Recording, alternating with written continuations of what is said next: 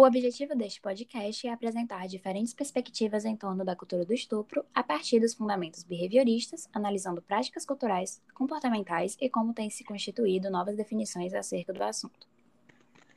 É caracterizado como cultura do estupro, em termos comportamentais, por um conjunto de contingências que são encorajadoras ou permissivas com práticas sexuais violentas e por um conjunto de classes de comportamentos abusivos, dos mais sutis ao estupro, que ocorrem no contexto patriarcal.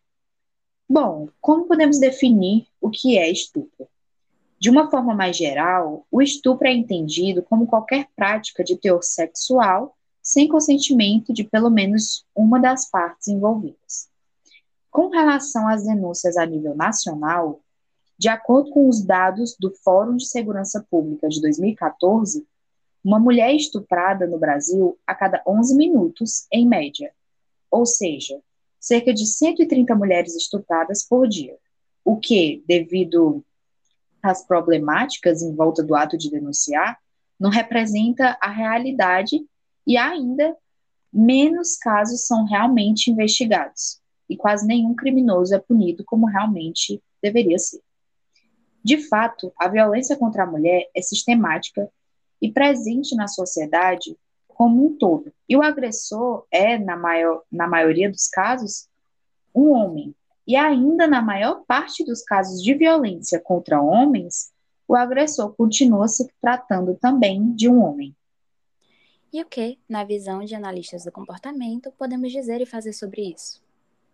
Bom, Skinner, ao estabelecer as bases teóricas e conceituais para o estudo das culturas, ele propôs uma análise do conjunto de contingências de comportamento apresentadas, mantidas e replicadas por um grupo de pessoas. O que, o que queremos dizer com isso é que a cultura do estupro, como o nome já diz, está, ter, está no terceiro nível de seleção do comportamento.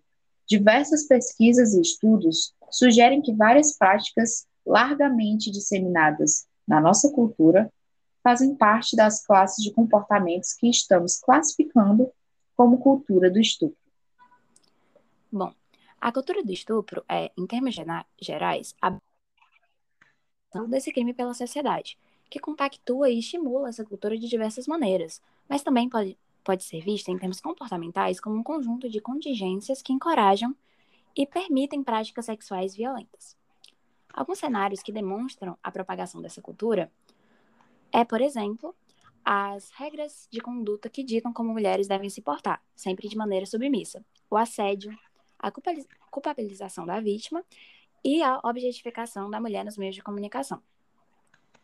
Um aspecto importante a ser destacado é que, a partir da classificação entre homem e mulher, o sujeito é submetido a regras sociais e outras contingências culturais que passam a fazer parte da modelagem do seu comportamento.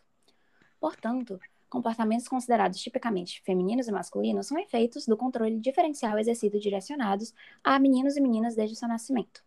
Por exemplo, o menino é ensinado através de brinquedos e brincadeiras que o incentivam a ser corajoso, forte e aventureiro, enquanto a menina está exposta a uma identidade de contingências referentes ao aprendizado de habilidades de cuidado em relação aos outros e a si mesma, como cuidar de bebês, limpar a casa, comportar-se gentilmente e cuidar da aparência. Ou seja, essa relação diferenciada não apenas produz os comportamentos estereotipadamente femininos e masculinos, mas também perpetua a dominação masculina sobre as mulheres. Nesse viés também é perceptível que a violência e sexo são diretamente associados, como por exemplo, pela indústria pornográfica, que está inegavelmente ligada à educação sexual dos homens na nossa sociedade. Em um estudo no qual foram analisadas cenas de pornografia disponíveis na internet, computaram que aproximadamente 80% das cenas continham algum tipo de agressão, agressão ou violência física e verbal. E na maioria das cenas, a violência partia de homens e era dirigida a mulheres. Dessa forma, foi possível concluir que a exposição à pornografia aumenta o risco de engajamento em comportamentos violentos, crimes sexuais e aceitação de mitos sobre o estupro. Essa associação entre sexo e violência são recorrentes nas propagandas, na música, no cinema, nas séries, nos programas de TV, nos livros e na ficção em geral.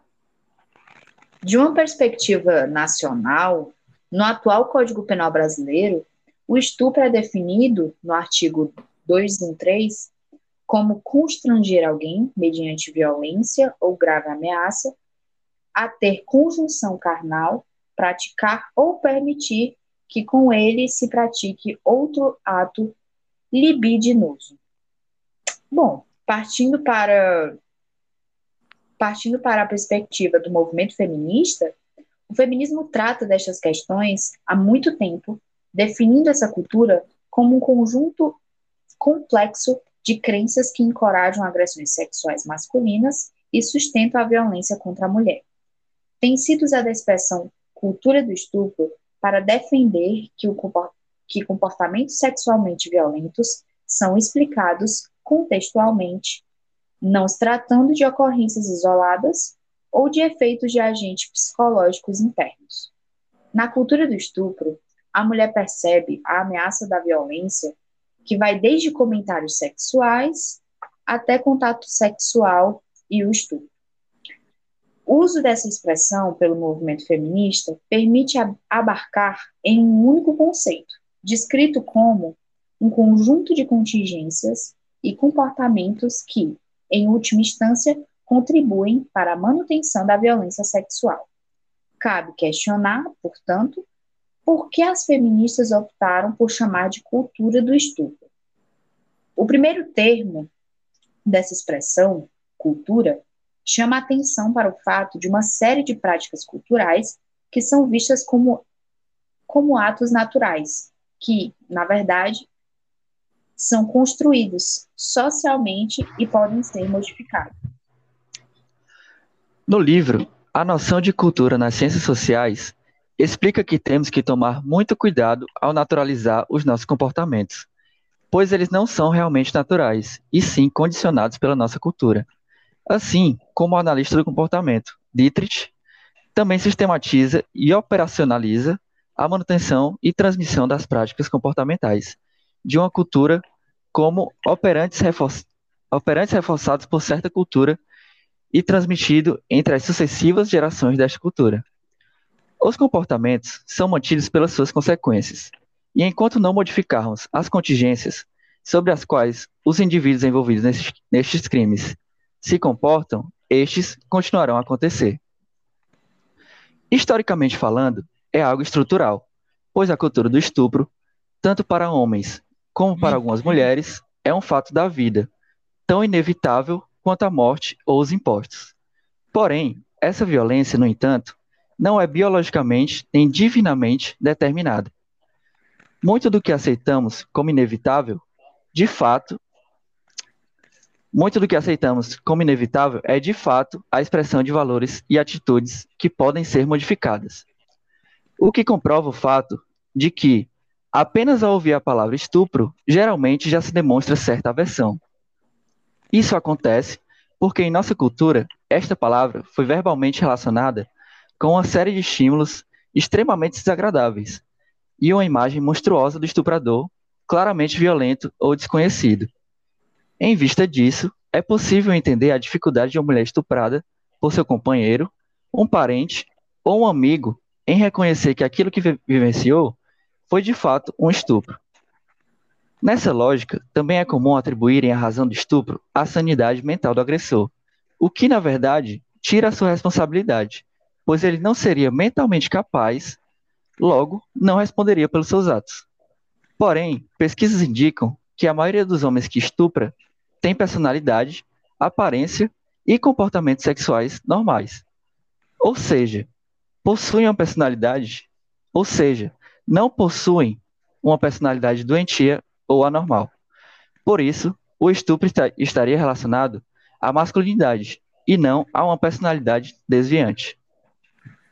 Dessa forma, a cultura produz estupradores quando encoraja homens a se alinharem a valores como controle, dominação, insensibilidade, competitividade, raiva e agressão, e os desencorajam a expressarem vulnerabilidade, colaboração e cooperação. E no final, não seriam apenas as mulheres as vítimas, mas também os próprios homens, que na sua vivência também sofrem com certas características e são vítimas da sociedade machista, principalmente os que não performam a masculinidade da maneira esperada e fogem das expectativas sociais. Por fim, práticas culturais aparentemente inofensivas contribuem para a manutenção de homens e mulheres nos papéis de gênero, de dominação e submissão.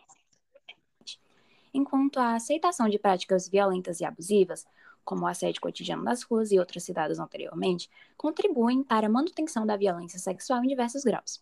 Pois, uma vez que os comportamentos presentes na cultura do estupro são mantidos por um amplo e complexo conjunto de contingências, modificá-los exige uma intervenção a nível cultural.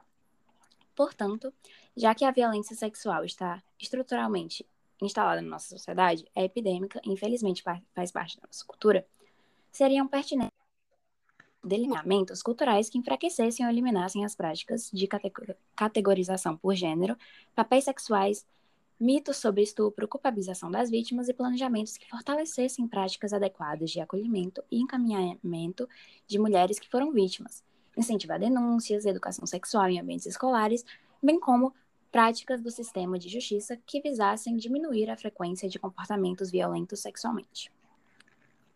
Bom, e esse foi o nosso podcast de diferentes perspectivas em torno da cultura do estupro pela lente do behaviorismo radical. Espero que todos tenham gostado e até mais. Até mais.